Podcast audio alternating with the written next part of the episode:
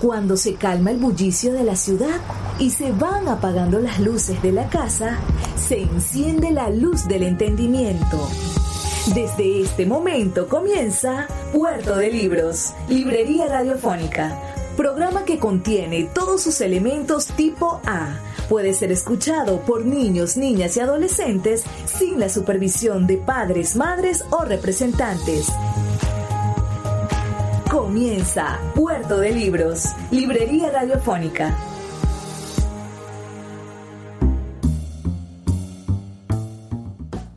Bienvenidos a Puerto de Libros, Librería Radiofónica. Les habla Luis Peroso Cervantes, quien de lunes a viernes, de 9 a 10 de la noche, tiene el inmenso placer de trabajar para ustedes a través de la Red Nacional de Emisoras Radio Fe y Alegría. 23 emisoras conectadas para llegar a sus hogares con buenos libros, buena música y unos invitados que de verdad uh, son un placer poder conversar con ellos.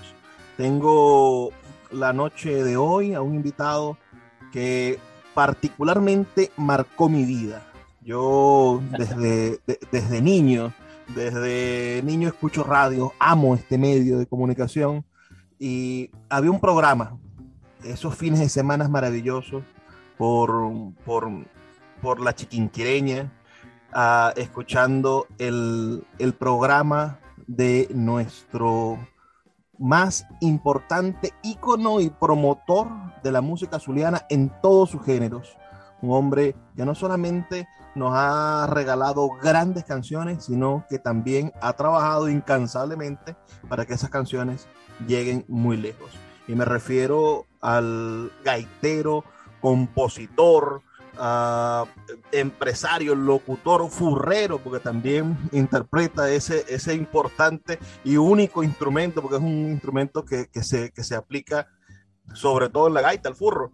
Uh, me refiero a Ricardo Cepeda, quien esta noche está con nosotros aquí en Puerto de Libros, Librería Radiofónica. Maestro, dele un saludo a nuestra audiencia aquí en Radio Fe y Alegría.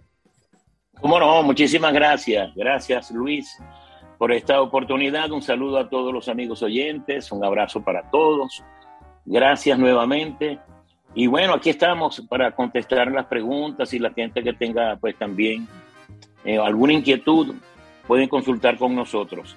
Este, te digo de, desde ya que me, me, complace que me llames de Fe y Alegría y que sea la, la entrevista a través de esta radio porque allí trabajó una hermana mía por muchos años y creo que todavía sigue con ustedes, pero en forma así como que periódica de vez en cuando, así. Raiza Cepeda trabajó muchos años allí en Fe y Alegría. Inclusive viene desde Guadualito, donde trabajó muchos años con la estación que está allá. Sí. Fe y Alegría pues tiene una red de radios en, y por vaga la redundancia en toda Venezuela. Y ella trabajó en, y luego la pasaron para Maracaibo. Está en Maracaibo. Ricardo José Cepeda Olivares, es su nombre completo. Gracias. Y nació sí. un 8 de noviembre del año 1952. Venezuela estaba experimentando en esos años, bueno, sucesos interesantísimos, ¿no? Eh, un golpe de Estado en el 48, la muerte de, de Delgado Chalbó, uno de los primeros presidentes, bueno, uh, con un magnicidio, y comenzaba la dictadura de Pérez Jiménez. Pero es usted un niño cuando ve eh, surgir la democracia, tiene 6, 7 años, en el 58 y, y, en los 60, en esa época tan importante. ¿Qué recuerdos tiene uh, Ricardo Cepeda de, de, esa Venezuela? ¿En qué momento comienza o cuál es el primer recuerdo que tiene Ricardo Cepeda de ser venezolano? Lo que recuerdo, perdón, recuerdo con mucha claridad que mi madre, María Cepeda, que en paz descanse, me envió para para la tienda, como decimos nosotros en Maracaibo, hacer un mandado, a buscarle unos artículos allí. Y entonces pasó un bus con la gente gritando dentro, eh, revolución, revolución, revolución. Y por la radio daban la noticia de que ya había caído Pérez Jiménez. Y mamacita ve y me llama, yo estoy este, inocente de todo lo que está sucediendo, sino que me llamaba la atención el bus que pasó, la gente en las calles, tú sabes, así como que alborotadas y otros preocupados, en fin. Entonces ella me llama, Ricardo, Ricardo, vente, ven. Y me llama y, Total es que me devuelvo para la casa otra vez. Dice, no, no, no, no, nada demandado, venite para acá, que cayó el gobierno, que no sé qué. Y ahí fue cuando me enteré yo pues de lo que estaba sucediendo. Yo, yo era muy niño, como tú lo acabas de decir, seis o siete años en el 58. Yo nací en el 52, como tú bien lo dijiste. Tenía que seis, ocho años, seis años. Total es que bueno, ahí fue, ahí es cuando me entero de, bueno, en, mi, en, mi, en, mi, en mi cerebro todavía juvenil, de niño, pude más o menos, este, no sé, aceptar y poder digerir eso, ese momento ahí, pero no completamente como lo podemos hacer hoy en día, ¿no? Y más, y más, más adelante cuando tuve más mayor edad. ¿Se, se sintió primero, ¿Se sintió primero zuliano o venezolano? Oye, no, me, sentí venezolano, por supuesto. Venezolano y zuliano, porque a la vez ese sentimiento se une al saber todo lo que está sucediendo en, a tu alrededor. Y estás primero en el Zulia, pero sabes que, que tienes un gobierno que te, que, te, que, te dirige directamente desde Caracas, desde la capital y todo eso, bueno, uno lo va entendiendo, pero poco a poco, ¿no? la gaita llega a usted en, en, el liceo, participa usted en el, en el conjunto gaitero del Liceo Carracciolo Parra Pérez de, de Maracaibo, eso no sé si quedará en el mismo sitio que queda ahora, que queda en el oeste o, quedaba en el centro. Los liceos han cambiado tanto en la ciudad. Ah, háblanos de, esa, experiencia. Si, si usted venía, si la gaita venía de la casa y usted en el liceo consiguió la manera de, ponerla en práctica o fue la, el sistema educativo, el liceo, el que le entregó y le puso en las manos la oportunidad de, de participar en un conjunto gaitero? No, déjame explicarte bien. Yo estudié en Escuela Panamericana, la primaria, ah, que está, todavía existe y está allí en, al final de la limpia. Uno llega a la curva, cruza mano derecha y basta la Escuela Panamericana. Si vas montando en un carrito de la limpia, dan la vuelta en el frente de la escuela y se regresan nuevamente para el centro. Esa escuela que está allí es la escuela, escuela municipal graduada panamericana. Yo fui fundador de esa escuela en el 58 casualmente este, empezamos las clases allí, me gradué hasta sexto grado, pero allí estaba el maestro Ricardo Aguirre González que nos dio clase, me dio clase la maestra Rubia Medrano, el maestro Bucario Ribarrí, Luis Segovia, eh, Rafael Andrade, muchos maestros y maestras que habían allí para esa época y te doy nombrando las que me acuerdo. Entonces la primera experiencia de gaita fue con un conjunto ahí de, de la escuela panamericana. Este, pero todo eso me viene de mis padres, ¿no? La gaita, pues papá tenía un conjunto de gaita, tocaba cuatro, tocaba furro, y él fue quien me enseñó a tocar el cuatro desde muy niño. Mamacita también viene de una familia gaitera, mi madre María Cepeda de las Veritas, papá era de la costa oriental. Total es que bueno, todo eso viene en una, una herencia genética, si se puede decir, de esa forma, y poco a poco fui desarrollando esas actitudes. En la escuela, cuando yo hice la primera, la primera comunión, recuerdo que fue en cuarto grado, tenía yo como nueve años, fue cuando comencé a cantar de salón en salón, que me, descubrí una maestra allí que yo, los sábados hacíamos eh, un, como especie de, de cantos en, en, las aulas. Y bueno, empecé a cantar una canción de moda que tenía este, Néstor, Néstor Sabarce y entonces me llevaron de salón en salón a cantarla por todos los salones. Total, es que allí, bueno, fui, eh, como quien dice, quitándome la pena de encima y poderme, que la gente me conociera. Y no me diera pena cantar en público. Total, es que más adelante empecé a formar parte del conjunto de la escuela, pero entré como charrasquero, fíjate cómo son las cosas. No, me dieron oportunidad como charrasquero, este, después fuimos avanzando en mi casa papá nos hizo los instrumentos de gaita, porque papá tenía un conjunto de gaita que fueron a Tele 13 y todo, conjunto profesional. Y eh, él nos construyó las tamboras, los furros, con esos barriles donde venían los clavos, él nos los curó, nos les puso los cueros, una cosa maravillosa. Entonces, con muchachos que habían por allí, por el barrio, que también tenían inquietudes musicales y que les gustaba mucho la gaita, conformamos el conjunto ese, un conjunto llamado Los Compadritos en primera instancia. Luego nos pusimos el grupo Tauro, ya más grande, porque yo también pasé a formar parte de, de los Boy Scouts, que funcionaban allí mismo en el barrio panamericano. Y el grupo desapareció, se fue el scouter Guido, Guido Barrios, que fue el fundador, se fue para el cuerpo de bomberos. en Santa Bárbara y nos dejó todos los cajones, todo lo que pertenecía al escultismo, al grupo este, de Boy Scout. Y entonces también tenía un conjunto de gaitas y le pusimos el nombre del grupo Tauro al conjunto de gaitas. Total es que fue una evolución. Ya de ahí cuando llego al liceo, que es cuando ya yo tengo que 11, 12 años, 11 años, 11 años ya para cumplir los. El Liceo Caracciolo Parrapero estaba en toda la avenida La Limpia. Eran las caballerizas del hipódromo. Entonces, total es que las, las dotaron y los pusieron en más o menos para que nosotros recibiéramos clases allí. Todavía creo que hay parte, vestigios del edificio, el primero. Ahora no, ahora está la nueva construcción del Liceo Carracciolo Parra Pérez, que está en la parte posterior de ese terreno que está allá, que da a, a los olivos, por allí más o menos. Y bueno, allí sí, como tú decías, esa historia, esa entrevista me la hicieron en otra parte y entonces comencé allí porque lo que me tocaron, me pusieron para tocar en el Liceo Caracciolo fue el furro. Entonces yo decía, bueno, yo estaba tocando furro y la gente cree que yo lo que toco es puro furro. No, yo primero fui cuatrista y después fue, fui furrero en el liceo, porque yo tocaba casi todos los instrumentos porque mi padre me enseñó. Entonces, bueno, toqué furro en, ese, en un... Ricardo Aguirre nos hizo la letra porque era el único liceo que usaba corbata, el liceo Caracciolo Parra Pérez. Si tú no tenías tu corbata, no podías entrar a la hora de clase. Total es que, bueno, eso era algo riguroso, ¿no? Entrar a, clases con corbata. Y él significó mucho en la gaita dedicada al liceo lo de la corbata. Entonces, total es que construimos ese, ese conjunto, es decir, lo, lo, organizamos y estaba el hijo del maestro Marco Tulio Soto, que cantaba muy bien, Marquito Soto, le decíamos nosotros porque, bueno, por cariño, y él era el encargado de cantar la gaita. Total es que, que como cantante nunca me tomaron en cuenta allí, sino que simplemente me puse a tocar el furro. Y fuimos y participamos en, el, en, el, en este concurso interliceístas. Y nos ganó, ¿sabe quién? Hugo Huerta con el conjunto del Liceo Rómulo Gallego. Fíjate tú, eh, Hugo Huerta que era un tremendo cantante, que en paz descanse. Un cantante que se comparaba con Ricardo Aguirre porque estaban de moda y él era cantante de, de Los Dragones. Y entonces era todo un profesional y como representante del Liceo Rómulo Gallego.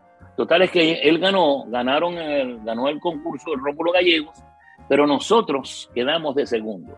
El Liceo Carrecciolo Parra Pérez, con esa tremenda gaita que nos había preparado Ricardo Aguirre. Bueno, esa fue una de las primeras oportunidades. Pero estudiando en el Liceo Carrecciolo Parra Pérez, conozco a Antonio González. Y Antonio González me lleva para un conjunto de gaitas donde estaban los hijos del profesor Ciuberto Martínez, que para ese entonces era el presidente de la Asamblea Legislativa y eh, era el dueño y director del Liceo Cajigal y del Colegio Cajigal.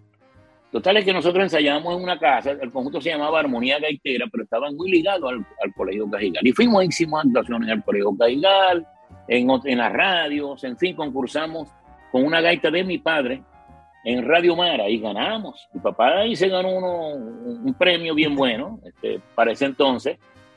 Y ahí fue cuando comenzó todo. Mira, estuve en, Armonía Gaitera, luego me fui a Luces del Catatumbo. De Luces del Catatumbo me fui para los Tucuzones. Es decir, este, Alberto eh, eh, eh, nos consiguió tocando. Los ¿ah? Tucuzones en el año 1969. Vamos a poner un, punto allí uh, para hacer una pausa porque debemos de okay. la emisora y escuchar las, las, campañas de Radio Fe y Alegría. Las personas que nos escuchan que quieran compartir con nosotros sus comentarios, por favor háganlo al 0424 672 3597 0424 672 3597 o en nuestras redes sociales arroba librería radio en Twitter y en Instagram. Ya volvemos con más de Puerto de Libros, Librería Radiofónica. Síguenos en arroba Librería Radio. This episode is brought to you by Shopify. Whether you're selling a little or a lot, Shopify helps you do your thing, however you cha-ching. From the launch your online shop stage, all the way to the we just hit a million orders stage. No matter what stage you're in, Shopify's there to help you grow. Sign up for a $1 per month trial period at shopify.com slash special offer all lowercase. That's shopify.com slash special offer. El poeta Luis Peroso Cervantes le acompaña en Puerto de Libros, Librería Radiofónica, por Radio Fe y Alegría, con todas las voces.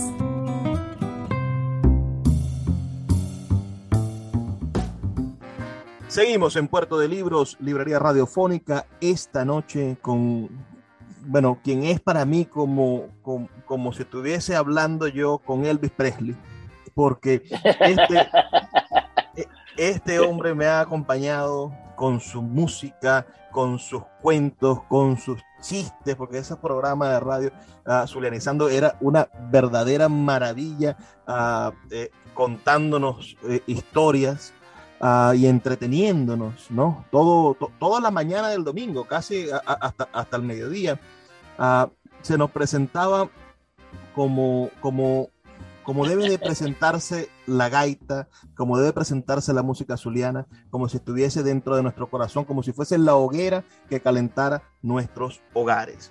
Me refiero al gran Ricardo Cepeda, quien, quien es llamado el colosal, y más adelante le preguntaré de dónde salió ese colosal, pero nos quedamos en el año 1969, con la que podría ser la primera participación en un grupo profesional, o por lo menos en, en, la idea de la profesión que en los años 60 y 70 se iniciaba, que eran las temporadas gaiteras, donde, bueno, debían dejar de, de hacer todo lo que estaban haciendo y empezaban a ensayar.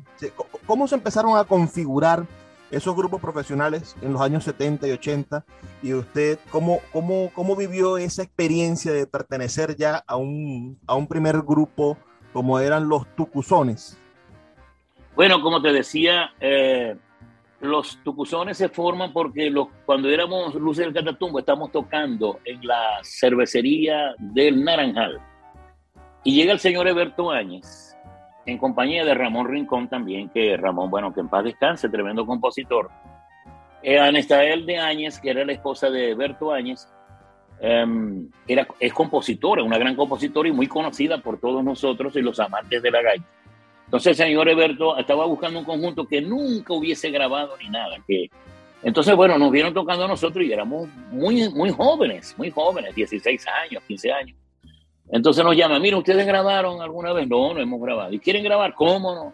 Total es que nos invitan para su casa en la Rotaria y hacemos una, una, hacen una primera reunión y nos dicen pues las intenciones que tienen ellos, que su señora es compositora y que si estábamos pues eh, de acuerdo, que nos organizáramos y empezáramos a ensayar las gaitas. Total es que me dio cosas con el señor que mm, dirigía las luces del Catatumbo, porque, este, oye, de pronto, bueno, yo le voy a poner un nombre llamado, como decía el señor Evernaño, Los Tucuzones, vamos a cambiar el nombre, el conjunto.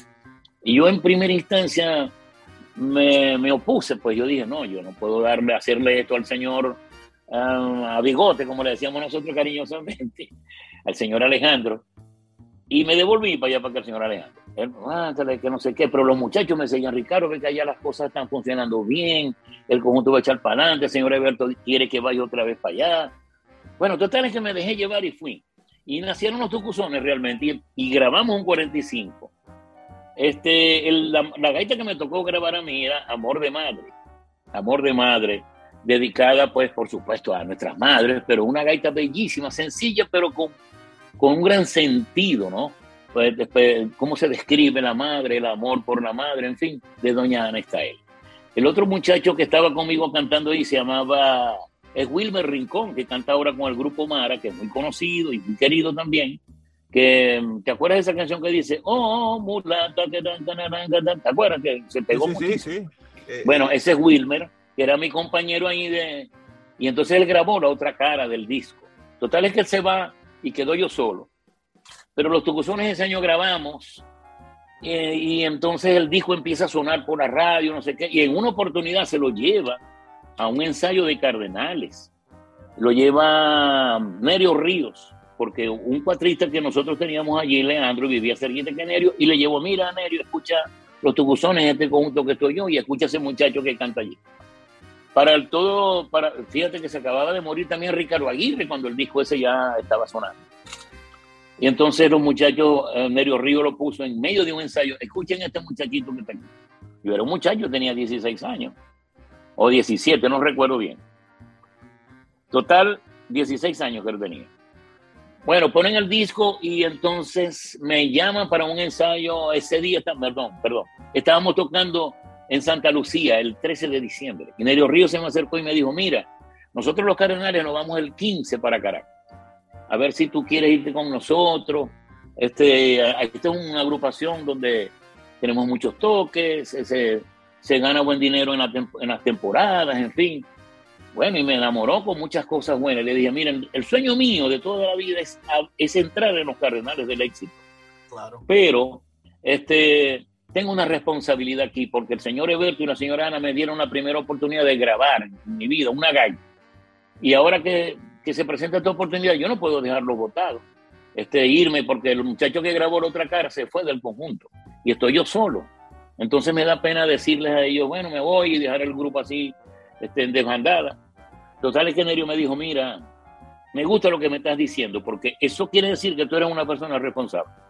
El año que viene, si Dios quiere, permite, estáis conmigo en los cardenales, o estáis con nosotros en los cardenales. Y así fue.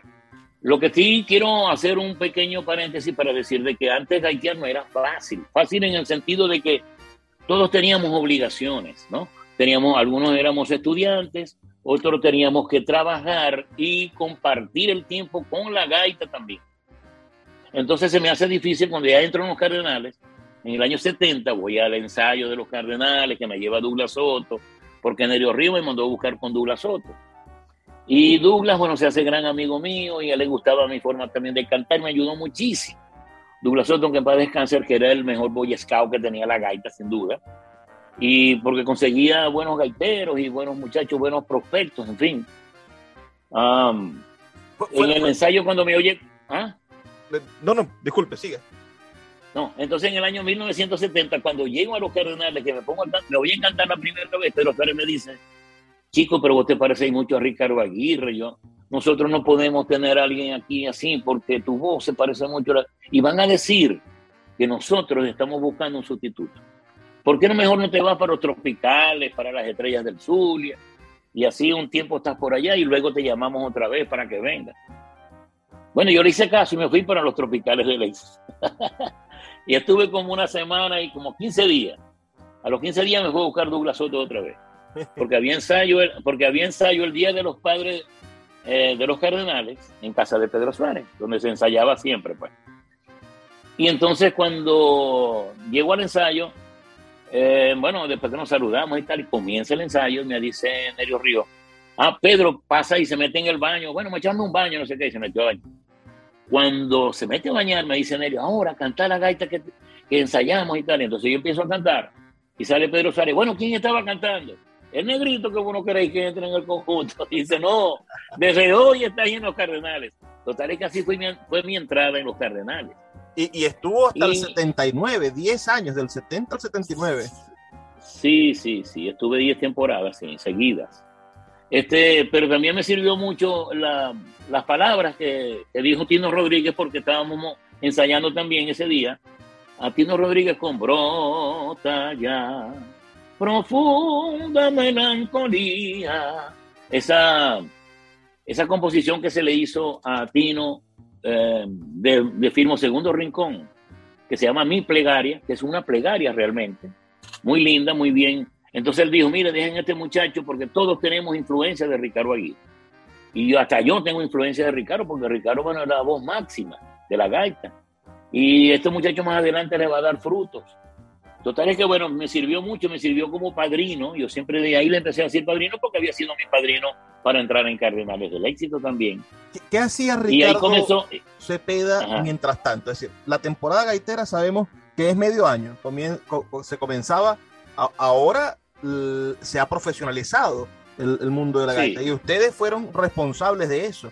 Pero en ese momento, en los años 70, ¿cómo, cómo hacía Ricardo a Cepeda para para sobrevivir? ¿En qué, en, en, qué profesión se destacaba la mitad del año que no había temporada de gaita? Bueno, yo trabajaba cuando llegué a cuando llegué a Cardenales, el señor Eberto Áñez, bueno, en el, primero te voy a contar que anterior, anterior a eso, yo trabajé en una tintorería. Este, em, trabajaba recogiendo ropa de casa en casa con el señor Sergio Morales, con la tintorería Laza, que es una de las tintorerías más reconocidas allá en, en Maracaibo. Luego, en el, cuando entro en los Cardenales, el señor Eberto me consigue trabajo en canalizaciones, en el Instituto Nacional de Canalizaciones. Y eh, ahí se torna la cosa un poco más difícil porque había que llegar y, y marcar tarjeta y, y tú sabes cómo es cumplir con un horario rigurosamente, como debe ser. Entonces, las noches que habían compromisos musicales con los cardenales y ese tipo de cosas, este, oye, había que estar bien, bien, bien cuidado porque no te podías, no podías tomar, no podías hacer nada en ese sentido, ¿no? Para estar bien al otro día, porque hay que compartir, había que aprender a compartir el tiempo de la gaita, que era un hobby para ese entonces, y este, con el trabajo habitual de cada quien. Y así muchos profesionales también en, el conjunto habían ya que este, abogados, gente estudiantes de medicina eh, y así. Entonces, oye, la universidad, Daniel pertenecía a la escuela de teatro eh, y así compartíamos todo. Cada quien tenía su trabajo, su obligación y teníamos que ser responsables. Cuando comenzaba la feria, que había tantos toques, yo siempre cuento eso, que llegaba, tú llegabas cinco minutos, perdón, un minuto tarde y la tarjeta se marcaba en rojo. Tú tenías que llegar antes de las 7 o a las 7 en punto y salía en azul. Y en una oportunidad, cuando comenzó la feria, el jefe personal me dijo, mira, por llegar un minuto me salía en rojo. Entonces tenía azul, rojo, azul, rojo. Y me dijo el jefe personal, mira Ricardo, si esto no es récord, es buen averaje. La tarjeta tuya. cuando vio la tarjeta mía. Total es que quedaron esos chistes. Entonces yo lo que hacía era cuando se tocaba hasta muy tarde, que había muchos toques, este, yo llegaba, me bañaba y me iba otra vez para el trabajo. Ya, listo, así, porque la juventud también permitía hacer eso, ¿no? En aquel entonces. Y, pero no se podía hacer todo el tiempo. Total es que eso le, le digo yo a las nuevas generaciones, que hay que saber compartir el tiempo en ese sentido. Y bueno, y siempre le pusimos mucho empeño por el amor que teníamos y sentíamos por la gaita. Y todo esto, bueno, fue inculcado por mis padres, porque vi la, la figura también de Ricardo Aguirre, que nos inspiró, que nos, que nos, nos decía la forma, a mí me llamó mucho la atención la forma de cantar la gaita Ricardo Aguirre, que me sirvió de escuela, y ese es el espejo en el que me sigo mirando actualmente, ¿no? este... Vamos a hacer otra pausa, maestro. Okay. Solamente son dos minutos para escuchar los mensajes de Radio Fe y Alegría. Estamos conversando esta noche con Ricardo Cepeda, el colosal de la gaita. Vamos, si ustedes quieren enviarnos sus comentarios, háganlo al 0424 672 3597 0424 672 3597 o nuestras redes sociales arroba librería radio en Twitter y en Instagram. Vamos a hacer una pequeña pausa, ya volvemos. Escuchas Puerto de Libros con el poeta Luis Peroso Cervantes. Síguenos en Twitter e Instagram como arroba Librería Radio. El poeta Luis Peroso Cervantes le acompaña en Puerto de Libros, Librería Radiofónica, por Radio Fe y Alegría, con todas las voces.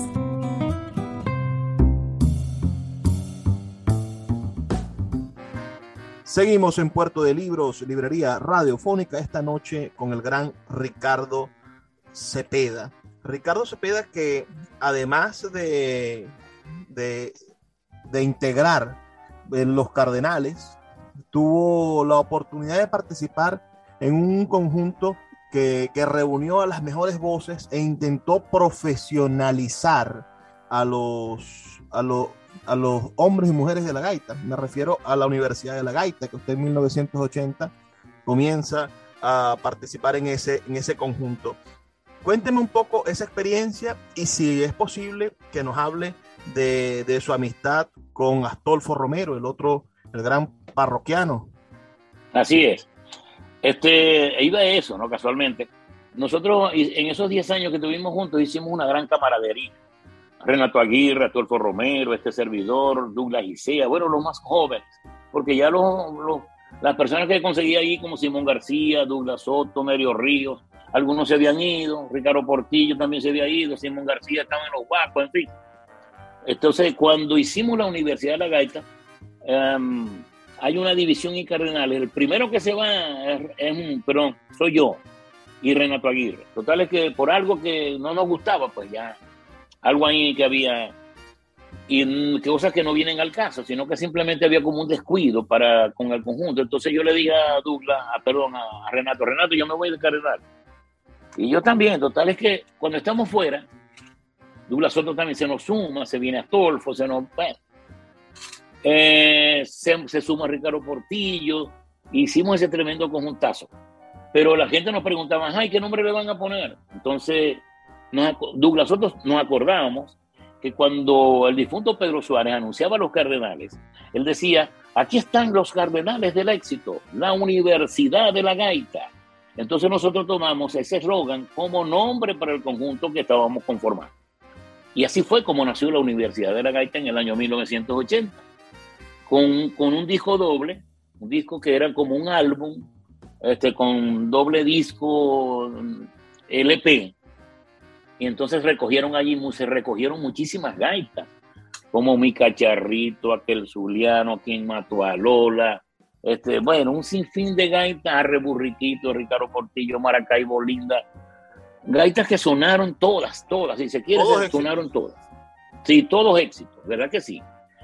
Bueno, y entonces, oye, el segundo año también, pero como a alguien ah, le dimos, Renato, como, que fungía como director, le dio la autorización a otro doctor, un abogado, para que fuera a Caracas a registrarnos el nombre.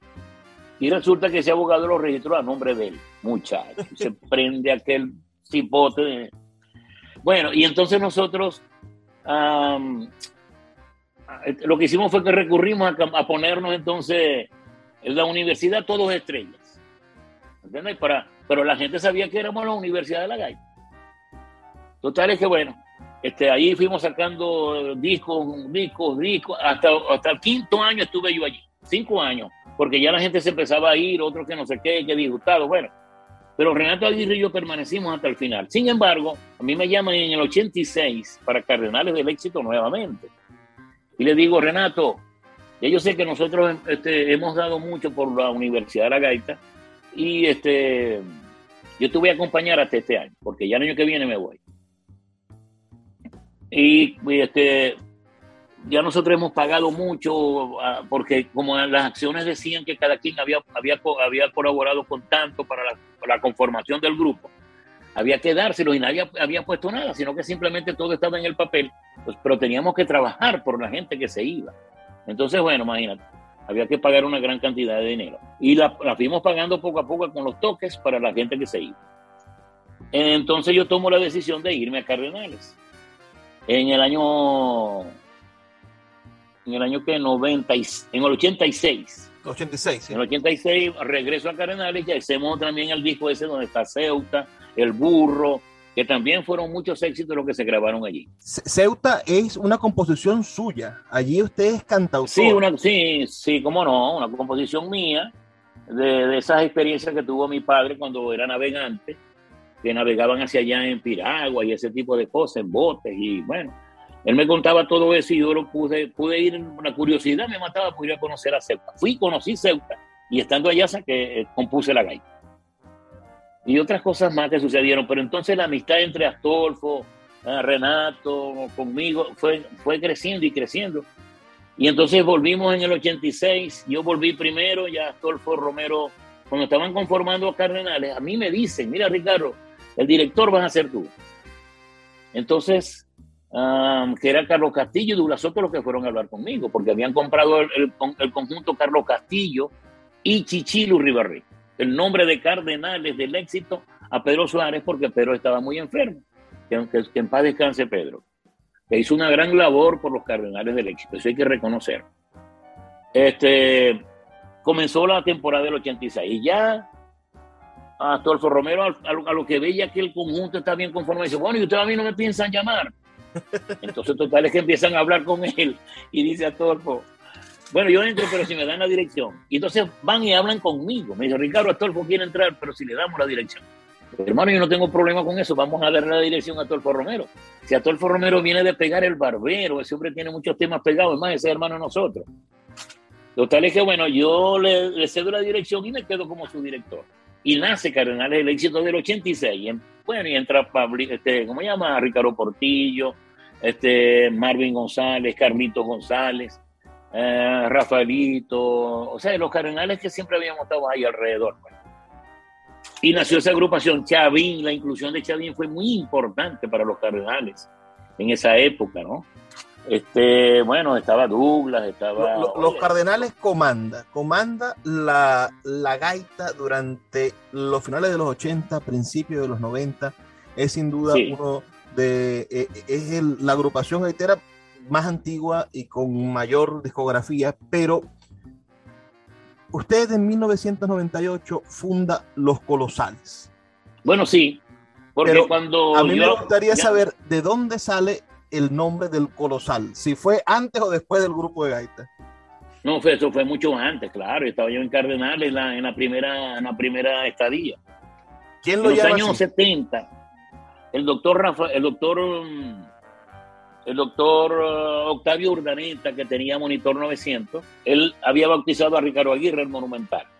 Bautizó a Enrique Gotera, el Fabuloso también bautizó a Astolfo Romero como el espectacular. Y a mí me llamó el colosal. Entonces, bueno, pero no sé, la gente me siguió llamando, mira, colosal y colosal, y muchos, algunos y otros. Y entonces, cuando ya yo me veo en el, en el 98, eh, que no, no, tengo a nadie, no está Douglas Soto, no está Renato, no está. Ah, porque cuando estoy en el 86, yo llamo a Renato en el 87, 88 para Cardenales. Le digo, Chichilo, yo quiero que, que Renato esté con nosotros aquí en el 80 y en, el, en Cardenal. Y se va conmigo, se viene con nosotros. Entonces ahí es cuando grabamos Pueblo Cardenal y muchas gaitas que de Renato. En el 90, déjame decirte esto también, en el año 89 hay un pequeño problema también en Cardenales, que llego yo a buscar a Chichilo y me dice una secretaria, eso fue en enero, los primeros meses, enero, febrero, fui a preguntar allá por algo. Y me dijo, no, no, no, los gaiteros los atendemos aquí en octubre, en octubre. Bueno, yo no fui más nunca por ahí. Total es que cuando me vieron fue con VHG, estábamos Renato, Douglas Soto, todos no fuimos con VHG.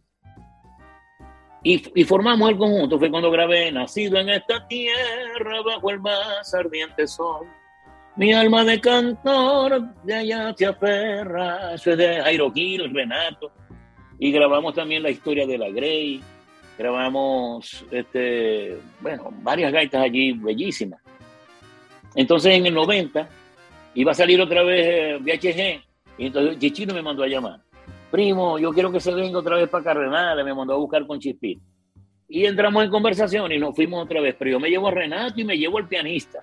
Sí, como no, primo, tráigaselo. Total es que en el 90 es cuando regreso a Cardenales nuevamente otra vez y le digo, y grabamos aquella, mi hermano, ¿cómo estáis? Con el permiso de Dios. Compuesta por Sí, compuesta por mí, que era como un reconocimiento a Renato Aguirre, porque había mantenido viva la imagen de Ricardo por muchos años y nadie le había hecho un reconocimiento a Renato.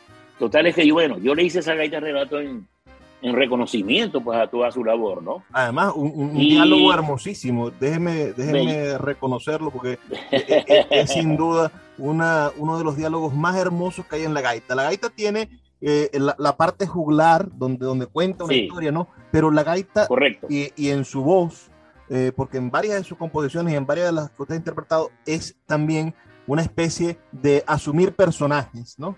El, Exacto, sí, el, Zuliano aquel también es un personaje que asume y, que, que, se narra, un personaje de la ciudad. Y, del, esa, a, a, mi, a, mi, hermano, eh, es una, una, hermosa gaita y un diálogo hermosísimo. Sí, sí, sí. Esa la compuse una madrugada dedicada a Renato Aguirre porque nadie le había hecho un reconocimiento y entonces nació esa gaita. Eh, también grabé, también grabé, ah, que de donde soy, del pueblo Maracaibero. Eso es de Wolfgang Zuleta, de Wolfgang, de Wolfgang Romero y el Papi Zuleta. frente a la chinita, frente a la chinita, el 14 de agosto del año 1998, nace Los Colosales. Los Colosales, eso es correcto.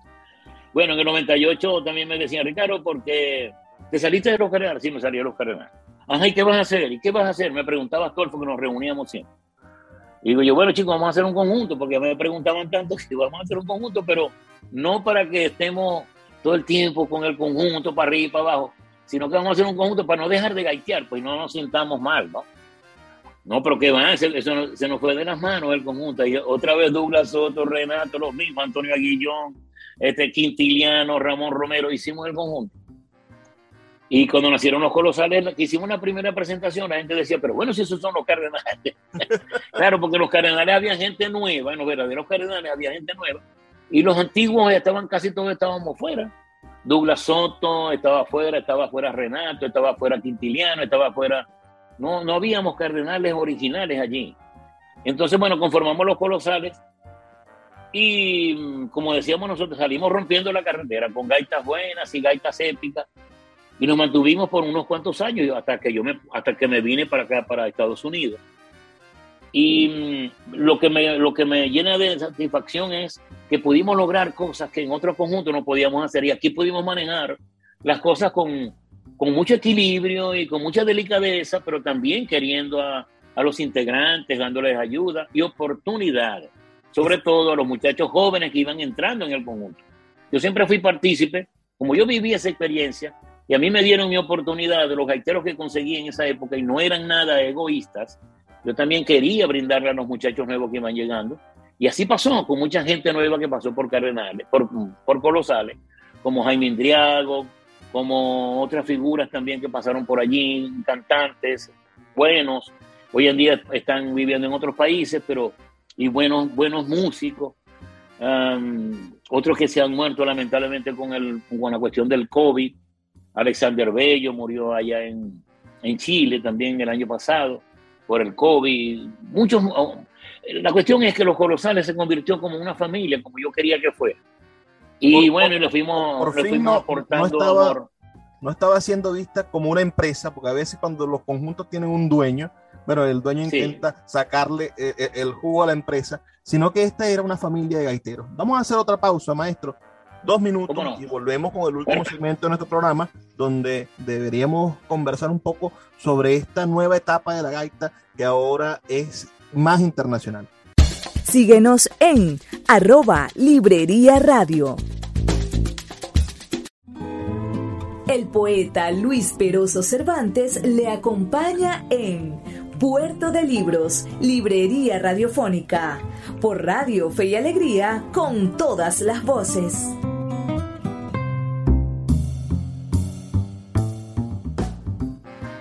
Seguimos en Puerto de Libros, librería radiofónica, ya en nuestro último segmento se ha pasado volando esta, esta hora con el maestro Ricardo Cepeda. Y hoy pareciera que por la pandemia, por los problemas políticos, por, por, la, por la diáspora, a la gaita cumplió el objetivo que tanto añoraban los gaiteros hace 20 o 30 años, que la gaita se internacionalice decían y pedían y buscaban la manera de hacerlo, pero hoy hay gaiteros en Noruega, hay gaiteros en España, en Francia, en Italia, en Estados Unidos, en cada ciudad y conjunto de gaita, en México celebran la Feria de la Chinita.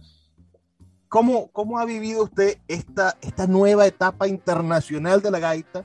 Que sin duda es un sinsabor, ¿no? Porque también estar lejos de la patria, de la patria chica, es un dolor, pero, pero también eh, tiene la aventura de que nuevas culturas se, nutren de nuestro, de nuestro folclore. Sí, Luis, lo que sucede también eh, eh, es realmente eso lo que tú dices. Nosotros antes pensábamos que para internacionalizar la gaita había que cambiarme el sentido y hacerla romántica porque eso eran los temas que pegaban, en fin. Pero hoy en día Papá Dios metió la mano y fíjate, nos mandó en esta diáspora para por una parte, primero, para enseñarle al mundo de qué estamos hechos los venezolanos. Y los venezolanos donde llegamos siempre nos distinguimos. Primero por el gran conocimiento que traen algunos que fueron formados en la universidad, en las universidades de Venezuela. No importa, no, no, no tengo este distingo, eh, sino la, la, central, la del Zulia, la de los Andes, la, la, del Oriente, en fin. Entonces el venezolano donde llega, oye, este, tiene aparte de su don de gente, de su formación, de su educación, este, el conocimiento y se destaca en, muchos renglones. Entonces, ¿qué sucede? que también traemos con nosotros ese cargamento, ese bagaje de conocimientos, de, de, costumbres, de tradiciones que tenemos nosotros, que hemos aprendido a través de los años de nuestros padres y que queremos regalársela al mundo. Entre esas está el regalo musical que es la gaita, la danza, la contradanza, sobre todo la gaita que enamora a todo el mundo y que se ha hecho internacional, tal cual como es, desnudita, así como ella sale, porque este, hay conjuntos de gaitas en todas partes del globo terráqueo, por decirlo de alguna forma. Si tú llegas allá, yo fui a cantar en Tenerife, y cuando llegué, tremendo conjunto que había allá, me quedé asombrado cuando me estaban acompañando. Oye, ¿cómo suena este conjunto? Y así sucede. Este, llegué a Ohio, otro conjunto de gaitas muy bueno en Ohio. Llegué a, a, en Utah, que es una ciudad muy fría donde están los mormones, y quedé asombrado también porque hay un conjunto de gaitas que me acompañó perfectamente. Claro, llegué, ensayé con ellos, revisamos los números, tal, no sé qué, pero todo salió perfecto. Entonces la gaita, vos tocáis aquí la cabra mochi y parece que fuera un estreno, porque esa se toca en todas partes. No solamente, así es, no solamente la va a escuchar este, el que está allí, el maracucho que estamos ahí, no, sino también los propios y extraños van a escuchar la gaita. La gaita que cantéis, esa la van a escuchar.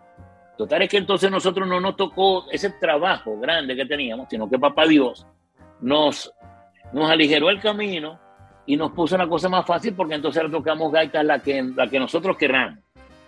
Y esa gaita es tal cual como es. Voy a preguntarle por algunas gaitas que usted ha inmortalizado y me gustaría que me dijera una breve apreciación sobre esa gaita, lo que usted siente por esa gaita. Comienzo por una canción que, que, es hermosa. Alguien canta. Alguien canta le pertenece a Rafael Rodríguez. Tú sabes que esa, eso se cuenta que que después de la desaparición de Ricardo, parece que escuchaban a alguien cantando ahí por los alrededores de la basílica. Y salieron muchos comentarios en ese sentido, pues rumores y cosas, envueltas con el misterio, tú sabes, del chiste popular y del, y del cuento y la cosa. Entonces, bueno, Rafael Rodríguez dijo que alguien canta, y se Allá en la plaza, bajo la luna, un negro canta. Y decían que era la figura de Ricardo Aguirre. Es una gaita que me, encantó toda la vida y me gusta cantarla porque está llena de tradición y que tiene algo representativo, algo, algo que nos enamora y que nos, que nos atrae y que nos pega mucho a nuestra tierra. Otra gaita que, que, que usted ha dejado indeleble en nuestra alma, el bambuco. El bambuco, sí, cómo no. Fue una de las primeras gaitas eh, romántica que se grabaran, pero visto de esa forma como lo, como lo proyecta allí Renato Aguirre, ¿no? Un bambuco y una serenata le dieron vida, un amor, un mozuelo cantaba una flor, que más tarde sería mi madre, le cantaba mi futuro padre lleno de inmenso fervor. O sea que era un amor ya que estaban haciendo y que luego se constituiría, se constituiría en una familia es una cosa bien bonita. La gaita es una crónica, la gaita cuenta y dice cosas que la gente ni se imagina. Usted canta una gaita que podría ser un himno de, lo que somos y de nuestra identidad. Sentir Zuliano. ¿Qué, qué ah, gaita? Sentir Zuliano, oye, fue una de mis, experiencias de, de mi juventud joven, bastante joven, porque cuando llegamos a Caracas, yo llegué a Caracas con los cardenales en el 70 empezaron a cantar allá un señor, un pianista que había ahí, ahorita me, ahorita me acuerdo el nombre y te lo digo. Este nos dijo, mira muchachos, usted no, usted no han habido una gaita esa sentir suriano, no, que la grabaron los caracuchos, pero como la grabaron los caracuchos, pero no trascendió. Es de Norberto Pirelli y la cantaba el mismo Norberto, y la música es de Joseito Rodríguez de la Dimensión Latina. ¿Cómo va a ser? él no las empezó, no empezó a cantar. Nelson Aliso se llama el músico está viviendo aquí en Estados Unidos, en Miami, y empezó, cuando voy a Maracaibo, y nos enseñó con el órgano, el, el, piano, la, la, cosa que tenía él allí. Y entonces la empezamos a montar en los cardenales, y quien empezó a cantar fue Nerio Ríos. Y cuando no iba Nerio Ríos, no podía estar, la cantaba Betulio.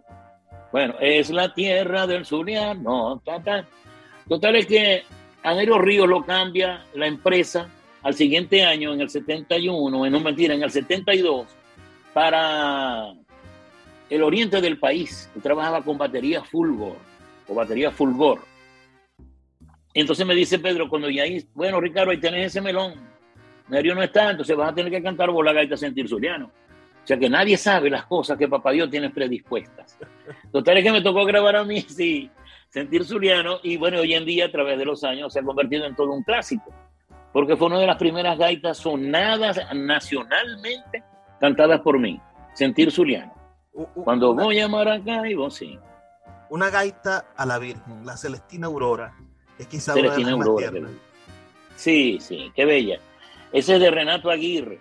Lo único que, mm, que me entristece es que ese disco eh, sacó problemas este, de, audio de, originalmente, pues desde que salieron del horno, por decirlo de alguna forma, ya venían con un defecto allí de sonido. Porque el muchacho, el, técnico, estaba grabando en, en estéreo y cuando fueron a hacer los discos, el porte lo hicieron en mono. Total es que eso era un, bueno, un desastre. Suena raro ese disco por eso. Y eso fue culpa de Disco Moda para ese entonces. Y Pedro Suárez, bueno, vamos a ver qué hacemos este año. Total que el disco no se le pudo hacer nada. Y este es una de las gaitas que yo le canto a la Virgen de aquellos años con muchísimo fervor. Tengo días que no la canto, pero siempre la tengo en mi memoria. Bendícenos con tu amor, Madre del Suniaro amada, y deja que en tu morada que con tu imagen decoras, hoy te entregue el corazón bueno, no me acuerdo. me, ah. me, emocioné que se me olvidó. Hay, otra gaita que le debe pegar muchísimo a todos los zulianos que están fuera del país. Minos. ¿Cuál es? Ah, no, sí, de Simón García. Oye, de verdad que yo tuve bastante fortuna porque todas esas gaitas me, me fueron llegando y yo no, o sea, en aquel tiempo no, no sabía hasta cuándo iban a trascender esas gaitas. Ahora con mayor razón que estamos fuera y que hay una gran diáspora de venezolanos y de zulianos fuera del, del Zulia, de Zular, cuando oyen esa gaita a la gente, bueno, les pega, les pega. Escuchar una gaita fuera de, Maracaibo es algo, algo que te llena de nostalgia. Y así se llama, Maracaibo, tierra vaga, desde que de ti salí. Yo he visto mucha gente llorando aquí actualmente en estas, en estas giras que hacemos con Neguito, con los muchachos de Pentagrama, bueno, con tantos gaiteros que, que hoy en día hacemos vida aquí en Estados Unidos pero que cuando le vamos a cantar a nuestros hermanos en otros estados, eh, muy sentido, pues es muy sentido, es muy sentimental la parte del, reencuentro con esa gente. Maestro, para finalizar, me gustaría preguntarle, ¿qué otra gaita usted le gusta cantar? ¿Cuáles son, cuál es esa gaita que, que podría ser la gaita con la que le gustaría a Ricardo Cepeda que lo recuerden? No, bueno, todas mis gaitas, fíjate, este, me gusta cantar Madre Madre, mi ranchito. Me gusta cantar este, Maracaibo, Maracaibo es otra cosa, de Ricardo Portillo también, es una una gaita bellísima. Cuando comienza el intro, eso te llena el pecho de, de satisfacción, de orgullo.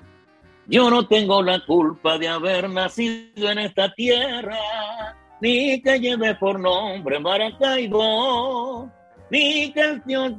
imagínate, eso es una cosa tan bella que, que uno se llena de emoción cuando estamos cantando esa gaita. Volverá, maestro. Una está, en está, en sus planes volver a Maracaibo, pasar los últimos años aquí. Uh, ¿cuál, es el futuro que tiene Ricardo Cepeda entre sus deseos? Bueno, Papá Dios es el que, el que está guiando nuestro camino. Estoy al lado de mi esposa Angelita Bozo haciendo un un apostolado que es con el Santo Rosario todos los días. Y nosotros hemos aprendido muchas cosas a través de él. Nosotros le entregamos a Papá Dios lo que Papá Dios disponga, por ahí es que vamos a ir. Si, está en, los planes de Papá Dios regresar a Venezuela, regresaremos. Pero actualmente no sabemos. Estamos aquí porque para acá nos trajo y aquí estamos en este apostolado, haciendo el Santo Rosario, rezando por muchas cosas para obtener bendiciones, para, bueno, como decimos nosotros, depositando en la cuenta de ahorro que tenemos en el cielo. Y así, poco a poco, vamos a seguir trabajando en pro de nuestra cultura, de, nuestros congéneres, de, nuestra patria y rezándole a Papá Dios porque las cosas vuelvan a, la normalidad y que el río vuelva a su cauce. El Zulia. Eso sí, no hay que perder las esperanzas, no hay que perder las esperanzas. E, e, el Zulia cambió de panorama. Es el estado donde Venezuela, donde la gente salió a votar y decidió cambiar las autoridades todas, casi todos los municipios. ¿Qué le pediría Ricardo Cepeda a las autoridades del Zulia, las que van comenzando?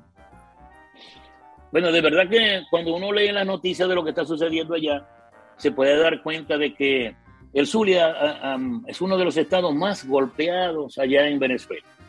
Y pedimos, bueno, que la reconstrucción del Zulia, su carretera, sus vías, el alumbramiento sobre todo.